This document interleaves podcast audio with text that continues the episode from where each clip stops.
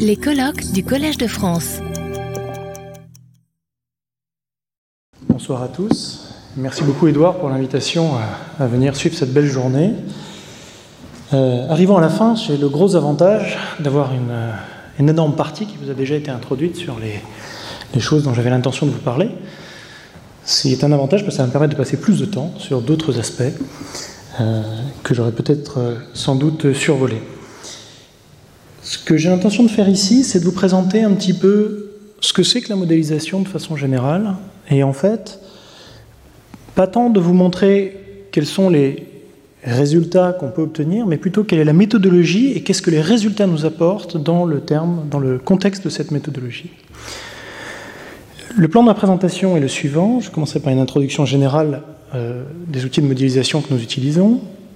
Ensuite, je vous donnerai trois ou quatre suites d'exemples de choses qu'on fait avec, euh, avec notre modèle et, et, des questions qui se posent autour. je dis trois ou quatre en fonction du temps que je mettrai à, atteindre la, partie 4.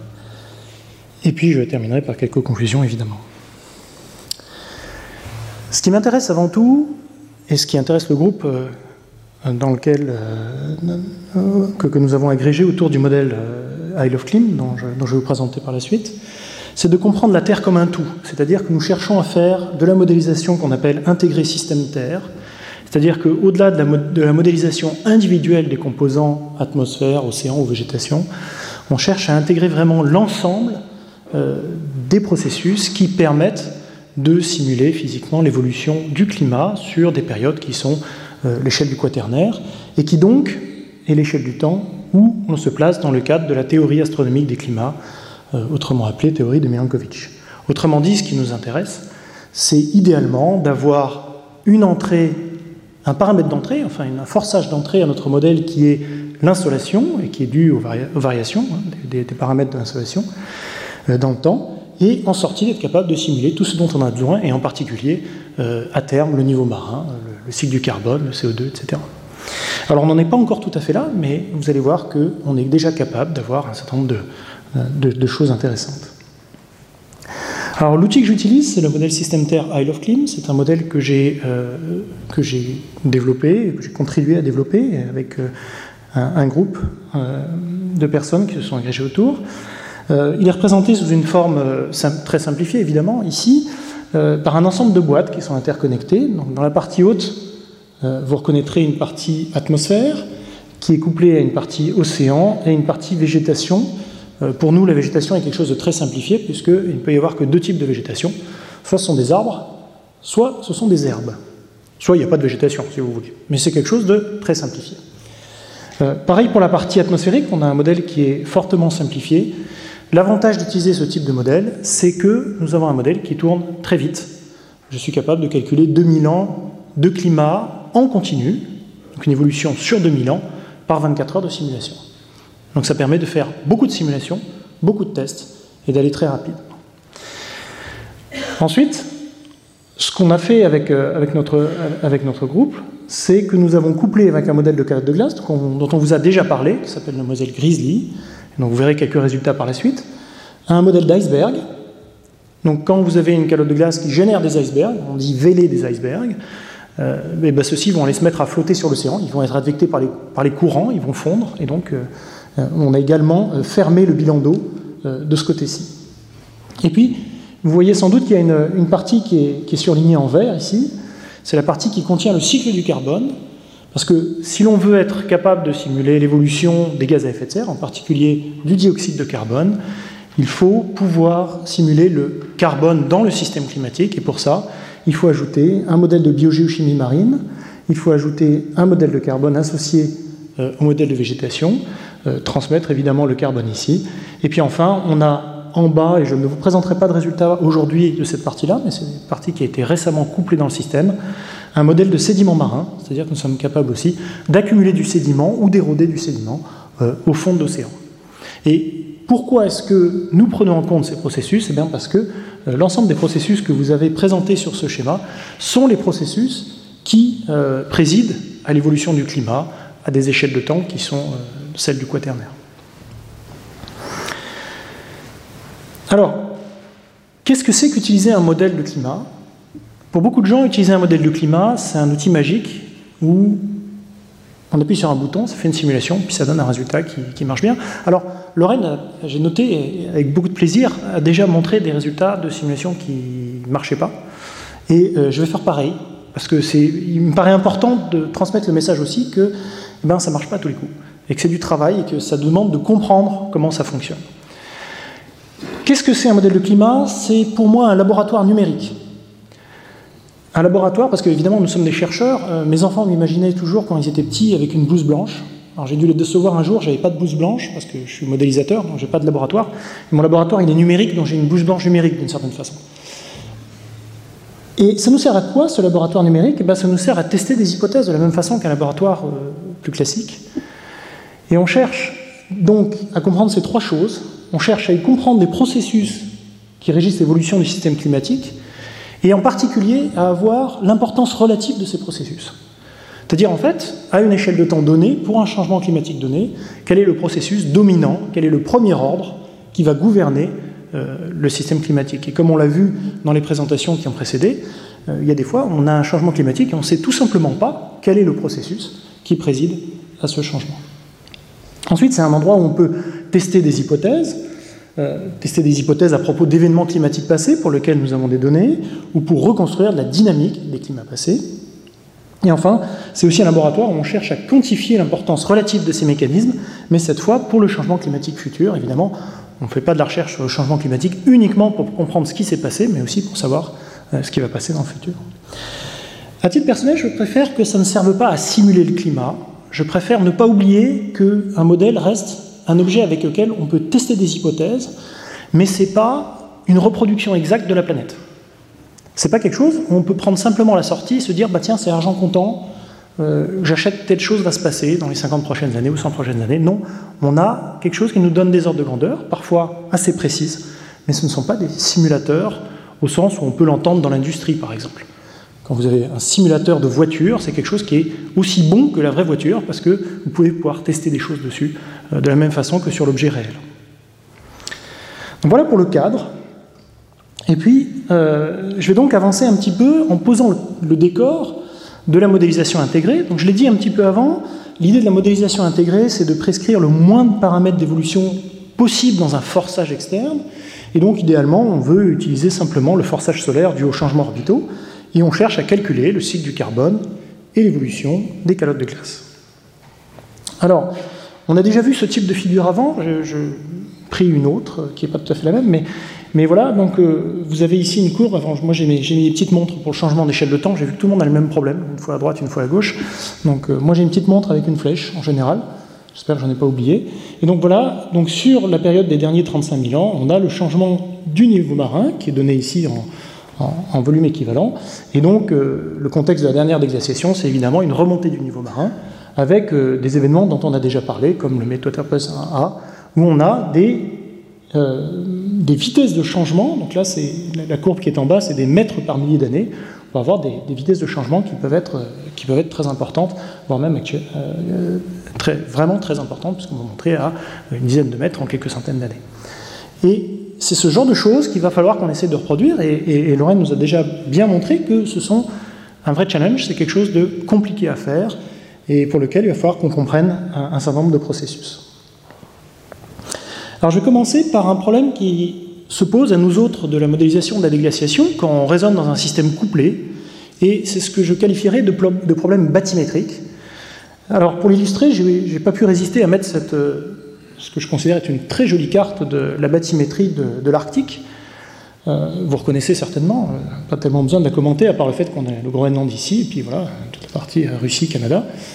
Et donc, si on regarde la bathymétrie d'Artric, ce qui est intéressant ici, c'est l'échelle de couleur. Vous voyez qu'on a euh, une limite ici, on a des zones qui sont, euh, qui sont limitées à une interface bleu clair, bleu foncé. Et cette interface bleu clair, bleu foncé, elle est aux alentours d'une centaine de mètres sous le niveau de la mer. Et donc, ce qu'on voit, c'est que finalement, ces zones, elles définissent un certain nombre de détroits, un certain nombre de connexions marines mais que ces connexions marines, avec 120 mètres de niveau marin ou 125 mètres de niveau marin, en fait, elles vont beaucoup évoluer dans le temps. Et ça, ça ne nous aide pas. Ça ne nous aide pas parce que nous, on a un modèle d'océan.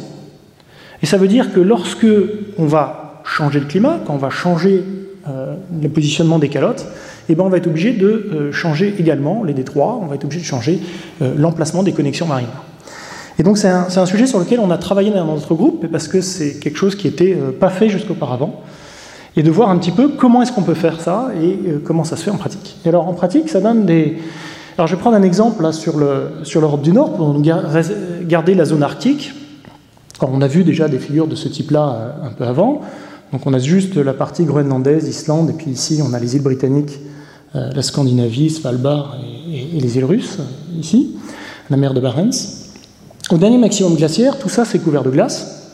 On a une jolie calotte.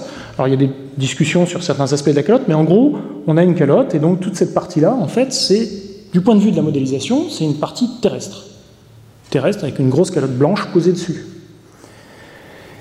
Et puis, si l'on compare avec ce qu'il y a aujourd'hui, alors j'ai dû tourner la carte parce qu'elle n'était pas orientée comme il fallait, donc c'était juste pour qu'elle ait la même orientation que celle qui est juste à côté. Euh, ça c'est le nord de la Norvège, le Svalbard, euh, et puis c'est toujours la mer de Barents. Et pourquoi c'est important? Bah Parce qu'en fait, euh, à l'actuel, vous avez un courant chaud qui rentre là, un courant froid qui rentre là, et puis ça se mélange. donc du point de vue de la dynamique océanique, c'est très important d'être capable de, reproduire ce genre de connexion parce que ça peut changer de façon importante la façon dont on modélise les différentes parties des océans. Alors si on intègre ça dans notre modèle, en plus on a un modèle qui n'est pas à très haute résolution spatiale, donc évidemment des tout petits détroits, ben, on ne les voit pas. Donc il va falloir travailler un petit peu sur comment on prend ça en compte. Et donc si on prend ça en compte dans notre modèle, ça donne ça, issu d'un papier de notre collègue, auquel on a contribué notre collègue Nathalie Boot.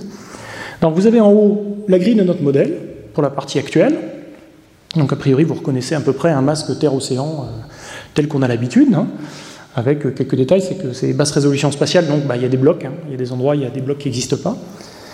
Euh, et puis ça, c'est pour le dernier maximum glaciaire, avec deux reconstructions différentes. Alors vous avez, il, y a des, termes barbares ici en haut, Ice 6G et GLAC 1D. bon, c'est deux reconstructions différentes. Pour moi, peu importe quelle est laquelle, mais c'est deux reconstructions différentes. Et donc ce qu'on voit, c'est que dans les zones jaunes ici claires, eh ben, c'est un nouveau continent par rapport à l'actuel. Donc quand on se place en conditions glaciaires, en fait, la Terre est assez différente parce qu'il y a beaucoup plus de terre et moins de mer. Parce qu'on a émergé une partie des plateaux continentaux. Et dans des zones comme par exemple le secteur de l'Indonésie, c'est très important parce qu'il n'y a plus de connexion entre l'océan Indien et l'océan Pacifique. Alors ça, ça fait longtemps qu'on sait faire. On, a, on applique un, un masque Terre-Océan comme ça. Mais la difficulté, c'est que ça évolue en fonction du temps. Et donc, on a fait un gros travail dans notre groupe pour être capable d'avoir cette chose-là qui varie en fonction du temps. Donc, à chaque fois qu'on avance dans la simulation, eh ben, euh, lorsque euh, les calottes fondent, eh ben, on, va, euh, on va changer la bathymétrie en fonction du, niveau de la mer. Alors, ça peut paraître un peu épisodique comme ça, mais alors d'abord, ça, va donner des choses un peu rigolotes. Et donc ça, c'est ce qui se passe à 12 000 ans avant aujourd'hui. vous voyez, on, on, est en train d'aller vers l'actuel, donc on est en train de rétablir une partie des connexions la mer de Barents est réapparue, mais pas la connexion avec la partie indonésienne. Et ça, c'est à 9000 ans avant aujourd'hui. Et le truc amusant, c'est que bah, ici, vous avez une mer en plus. Parce que dans le nord du Canada, justement, on en a parlé juste avant, bah, la calotte canadienne, elle a déprimé fortement le continent. Donc si vous fondez la calotte, eh ben, elle est en dessous du niveau, le, continent lui-même est en dessous du niveau de la mer. Et donc vous avez une mer qui est plus grande à cet endroit-là qu'elle ne l'est aujourd'hui. Donc en plus, ça peut aller dans les deux sens, localement. Et donc, après, on peut faire une simulation de la déglaciation. Alors, je vous avais dit, on a un, modèle assez rapide. Euh, on applique des. Ici, dans le contexte de cette simulation, on a des calottes polaires qui sont reconstruites, on, a une bathymétrie qui est imposée et qui va varier.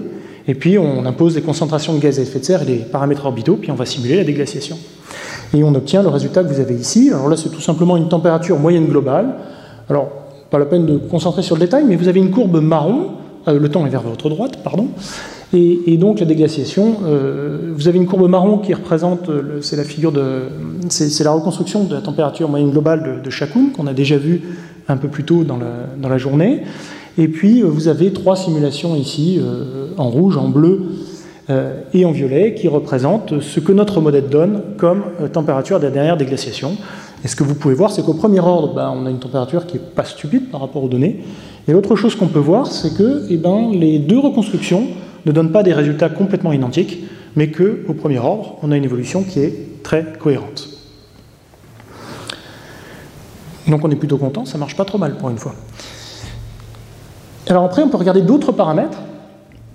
Et, là, ça devient plus intéressant. Alors j'ai une série de courbes comme ça, avec le temps qui va vers la droite, avec un paramètre euh, sur l'autre axe, et puis euh, des courbes enfoncées où on fait évoluer la bathymétrie, et une courbe en clair où on ne fait pas évoluer la bathymétrie. Et ça permet de tester.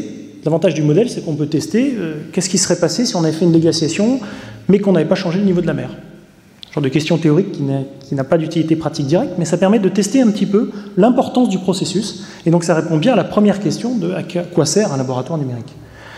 Et donc ici vous avez le, donc c'est la moyenne de l'albédo, donc de, la couleur en fait euh, de, la surface terrestre, euh, dans l'hémisphère nord pour les deux figures du haut et pour l'hémisphère sud dans les deux figures du bas. Et, ce qu'on voit ça, c'est donc ce qu'on compare dans chaque, euh, dans chaque évolution de la dernière déglaciation, c'est la différence entre les deux courbes que vous avez dans le même panneau. Et là, c'est la reconstruction, il y a une reconstruction à gauche et une reconstruction à droite. Et ce qu'on peut voir, ben, c'est qu'il y a des périodes dans la déglaciation où prendre en compte les changements de bathymétrie, eh ben, ça peut avoir un effet qui est euh, à peu près de l'ordre de la moitié de l'amplitude totale euh, du changement d'albédo que vous avez du glaciaire interglaciaire. Donc, c'est des effets qui sont importants, qu'il faut évidemment prendre en compte. Ce qu'on voit dans l'hémisphère nord, c'est que si l'on ne prend pas en compte l'effet de la bathymétrie, donc c'est la couleur euh, bleu clair, eh bien on arrive avec un albédo qui, à l'actuel, c'est-à-dire à la fin de notre simulation, vers l'actuel, on n'est pas tout à fait à l'actuel encore, eh bien on a un albédo qui est euh, plus faible, c'est-à-dire un peu plus sombre que ce qu'on obtient avec une, simulation où la bathymétrie évolue. Évidemment, la question se pose, c'est pourquoi? Pourquoi est-ce que c'est le cas? Et en fait, c'est dû à un facteur qui est tout simple, et qui est le rapport entre les terres émergées et les terres euh, qui sont euh, sous la mer. Et pourquoi? Parce qu'en fait, il y a de la banquise. Donc quand vous êtes dans les zones arctiques, il y a de la banquise. Et on arrive à un résultat qui est assez amusant, qui est que si on regarde la surface de la banquise dans l'hémisphère nord, c'est toujours le même genre qui est présenté ici, avec les simulations où la bathymétrie évolue en couleur foncée et celle où elle n'évolue pas en couleur claire, et bien ce qu'on voit, c'est qu'en fait, il y a moins de banquise au dernier maximum glaciaire dans l'hémisphère nord qu'il n'y en a aujourd'hui. Alors ça, ça paraît pas intuitif au premier ordre. On se dit plutôt climat froid, devrait y avoir plus de banquise. Et en fait, non. En fait, non, parce que tout simplement, il n'y a pas la place de mettre plus de banquise. Il fait effectivement plus froid. La saisonnalité de la banquise fait qu'elle s'étend plus en termes de latitude, si vous voulez. Donc dernier maximum glaciaire, elle va à des latitudes plus basses. Mais par contre, il n'y a pas la place de faire plus de surface de banquise parce qu'une bonne partie, en fait, sont en terre émergée. Et donc, c'est comme ça qu'on obtient un résultat qui est euh, légèrement contre-intuitif. Voilà. Alors, voilà un petit peu ce qu'on peut faire euh, sur euh, la simulation donc d'un paramètre qui est pas simple, mais qui est important si on veut être capable de simuler de façon transitoire. Et puis parce que la position de la mer, on l'a vu dans, la présentation de Lorraine juste avant, va avoir un impact sur l'évolution dynamique euh, des calottes de glace. Donc ça, c'est effectivement euh, important. Alors je vais passer à, une question suivante qui est euh, l'évolution du, cycle du carbone. Alors avec ici courbe de, CO2 hein, autour de, CO2 sur la déglaciation. ça, c'est ce qui est tiré des reconstructions des carottes de glace. Et puis, euh, ce qu'on a déjà vu plusieurs fois aujourd'hui, c'est-à-dire qu'on part d'un CO2 qui est à 180 ppm, et puis au cours de la déglaciation, on va remonter vers 280, ce qui se convertit de 385 gigatonnes à 600 gigatonnes de carbone pour le réservoir atmosphère.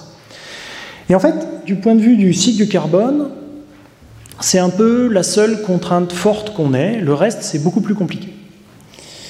Alors si on regarde un petit peu le cycle du carbone, le cycle du carbone ici présenté pour l'actuel, c'est en gros trois grosses composantes. Vous avez une composante atmosphérique, je viens de le dire, 600 gigatonnes de carbone.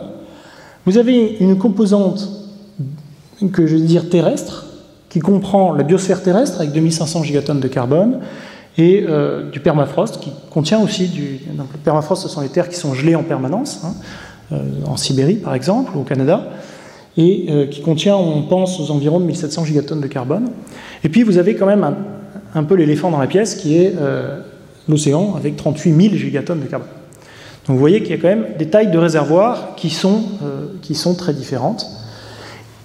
Et en fait, l'atmosphère, de mon point de vue de modélisateur, mais c'est assez logique, c'est un peu l'esclave des deux autres. Dans le sens où si l'océan se met à perdre du carbone, bah, l'atmosphère va en gagner. Mais l'atmosphère, en tant que telle, elle ne fait pas grand-chose avec le carbone. Elle le transporte, elle le mélange. Mais c'est un réservoir un peu qui, permet de le transporter de le mélanger, c'est tout. Et par contre, si on veut, euh, et puis si on, coupe de la végétation, on brûle des forêts par exemple, on va aussi rajouter du carbone euh, dans l'atmosphère. Et donc, le contenu en carbone de l'atmosphère, c'est un équilibre permanent entre euh, un très gros réservoir océanique et un plus petit réservoir terrestre. Donc il y a un facteur 10 hein, entre les deux, au premier ordre. Alors qu'est-ce qui se passe en période glaciaire? Eh En période glaciaire, c'est compliqué parce qu'on a du mal à évaluer. Le seul qu'on connaît bien, c'est le, CO2 atmosphérique, parce que ça, c'est bien euh, reconstruit par les, ce qui est dans les carottes de glace, et on a 215 euh, gigatonnes de carbone en moins. Pour ce qui est de la partie terrestre, vous voyez qu'on estime entre moins 300 et moins 800 gigatonnes de carbone. Donc on a une marge d'erreur qui est quand même énorme. Et qui, pourquoi est-ce qu'on a moins de carbone dans la biosphère? C'est une question qu'on peut se poser. Pourquoi est-ce qu'il y a moins de carbone dans la biosphère en période glaciaire? Premier ordre, la réponse c'est qu'il fait beaucoup plus froid. Il y a des zones continentales qui sont couvertes par les glaces ou par des zones, une extension du permafrost, des zones qui sont peu propices à l'extension de végétation. Et donc, au premier ordre, on peut dire qu'il y a moins de zones avec de la végétation qui accumule du carbone, et donc le réservoir il est plus petit. Et donc on a perdu du carbone. Euh, comme rien ne se perd, rien ne se gagne, il faut bien que le carbone aille quelque part. Et donc la, conclusion logique, c'est que de ces deux choses-là, on conclut relativement logiquement qu'il y a euh, entre 500 et 1000 gigatonnes de carbone en plus dans l'océan. Et donc c'est ça qu'on aimerait bien être capable de comprendre par quel processus on arrive à mettre plus de carbone dans l'océan. Alors, le problème de fond, ce que je viens de vous montrer, c'est que lorsqu'on s'occupe de changement de bathymétrie, quand on met des, calottes de glace et qu'on enlève de l'eau dans l'océan, le problème c'est qu'en fait on va diminuer le volume de l'océan. Et en diminuant le volume de l'océan, on ne favorise pas le stockage de carbone. Et pourquoi on ne le favorise pas? Parce qu'en fait, si on considère que la concentration de carbone reste constante dans l'océan, et eh bien si on perd 3% de volume dans l'océan, on devrait perdre 3% du volume de carbone. Donc en fait, on devrait avoir une source là, et pas un puits. Et pourtant, c'est un puits.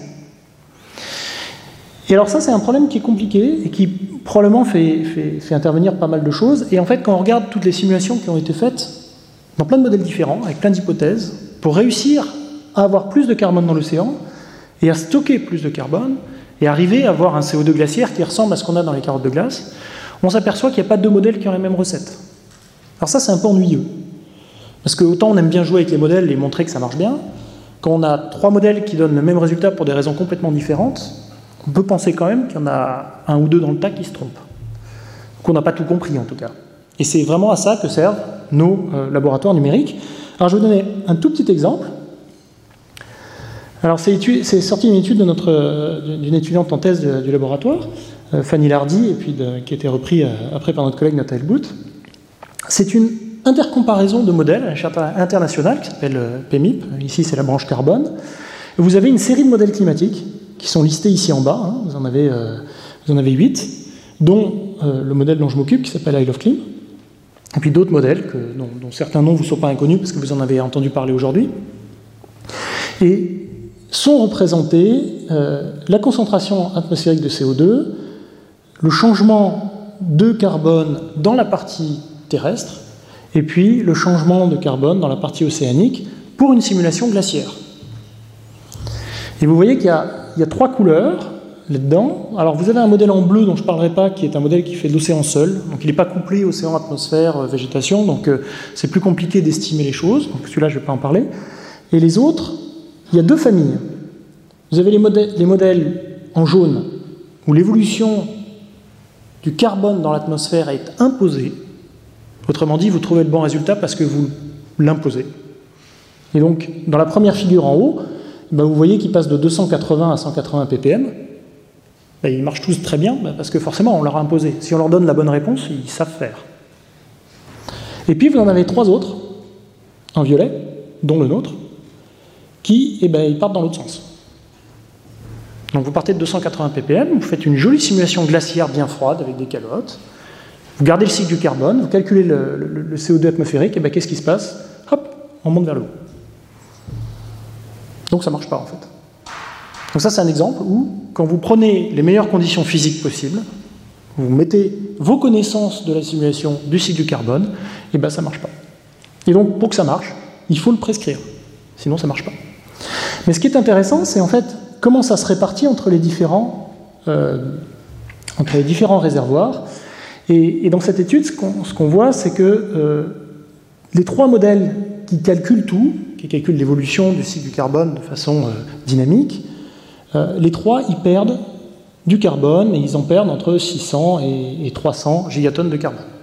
Ce qui est au premier ordre, dans l'ordre de grandeur de ce qu'on attend.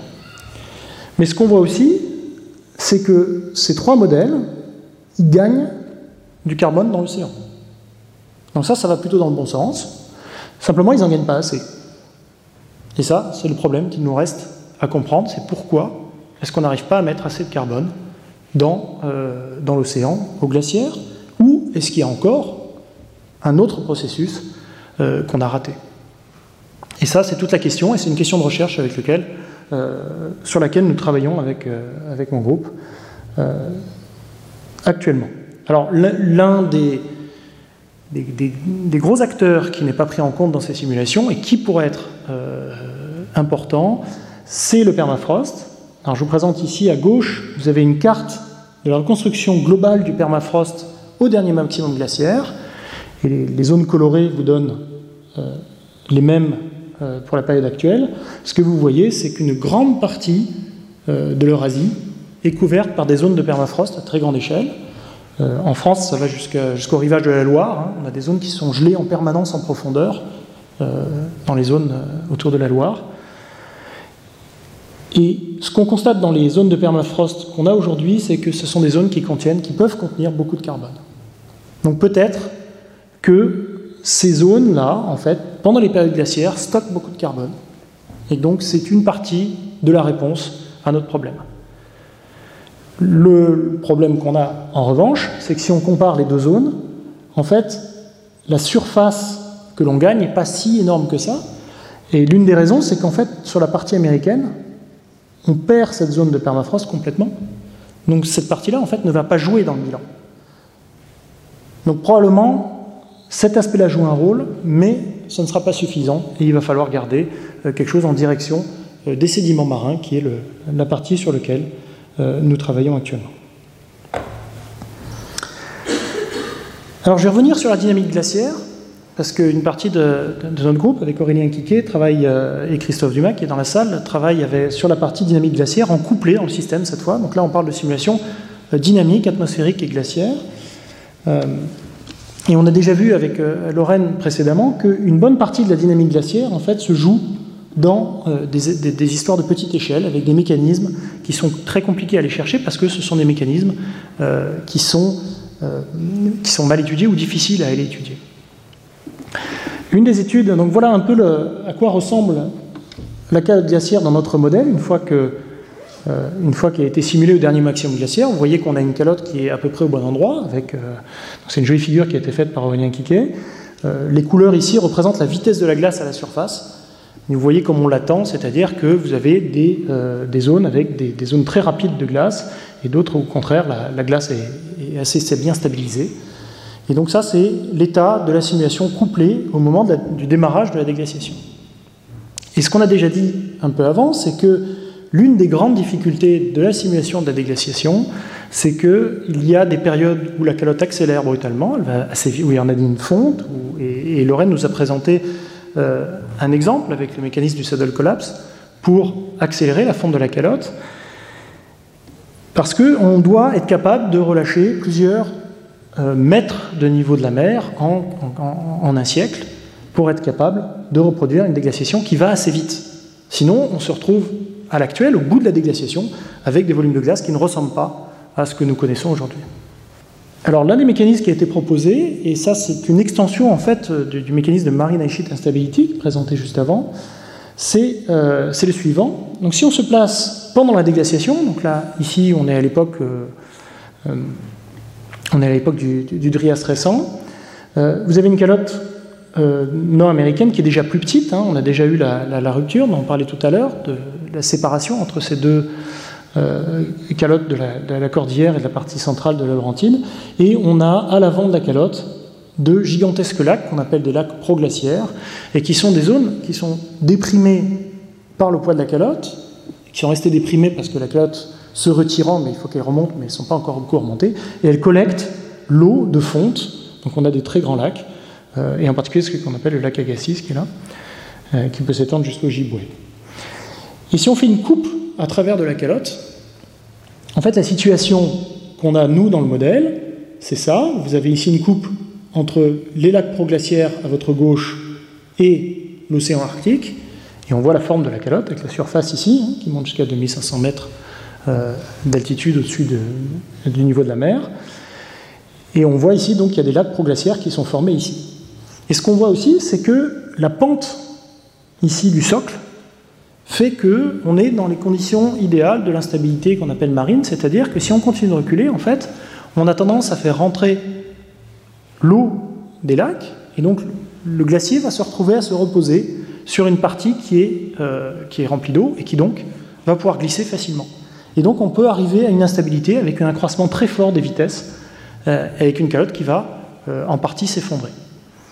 Et c'est ce qui a été reproduit par, notre, par la simulation d'Aurélien Quiquet avec notre modèle, où en fait entre ces deux étapes, vous voyez ici il y a 1000 ans d'écart, et en fait la calotte s'est mise à flotter sur les lacs proglaciaires avec, et du coup avec une perte extrêmement importante, à la fois de volume et d'altitude des calottes ici, sur la partie sud comme si, en fait, les lacs en fait, sont suffisamment larges pour avoir euh, le même mécanisme que si la calotte se mettait à flotter sur la mer, d'une certaine façon. Alors, si on regarde ce que ça donne en carte, vous avez ici une évolution avec. Euh, alors, j'ai pas une aussi jolie animation que, Lorraine, mais, mais, on peut voir ici une évolution euh, à partir des maximum glaciaire avec une grosse calotte qui commence à se retirer, former des lacs proglaciaires, et puis ici, on a l'événement abrupt où on a une perte brutale d'une bonne partie de la calotte et qui, tout simplement va s'évacuer euh, par, les, par glissement, en fait, par s'effondrer. Voilà. Donc voilà une des méthodes, et donc ça c'est un processus qui est fortement non linéaire et qui permet de reproduire des niveaux de fonte qui sont très importants. C'est un autre mécanisme qui peut avoir joué dans le cours de la déglaciation. Et que, donc, et là, en fait, quand on regarde un petit peu euh, la chose importante, c'est est-ce qu'on arrive à reproduire en fait l'évolution du niveau marin euh, calculé cette fois, puisque nous on, calcule le volume des calottes, donc on est capable de recalculer un niveau marin. Euh, vous avez ici une évolution temporelle avec le temps vers votre droite du niveau marin.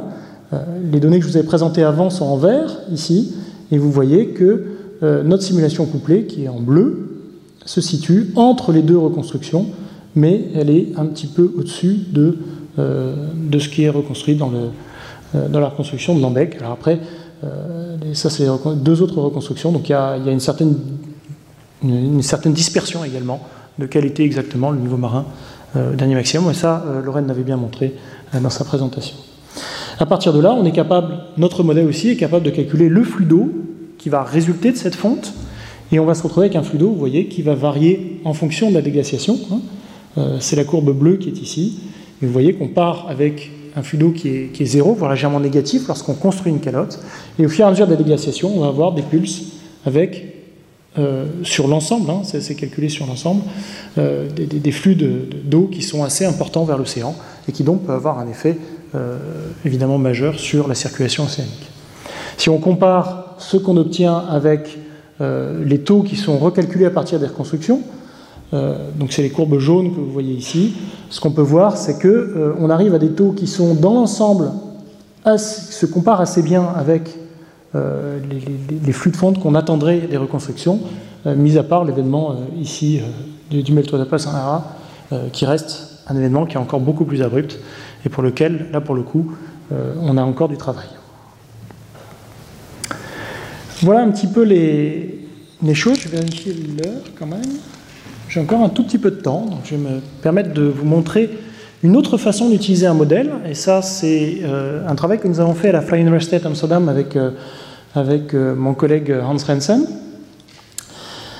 Jusque-là, ce qu'on vous a montré, c'est des modèles numériques qu'on fait tourner en codant des processus qui sont d'ordre physique et qui essayent de reproduire une évolution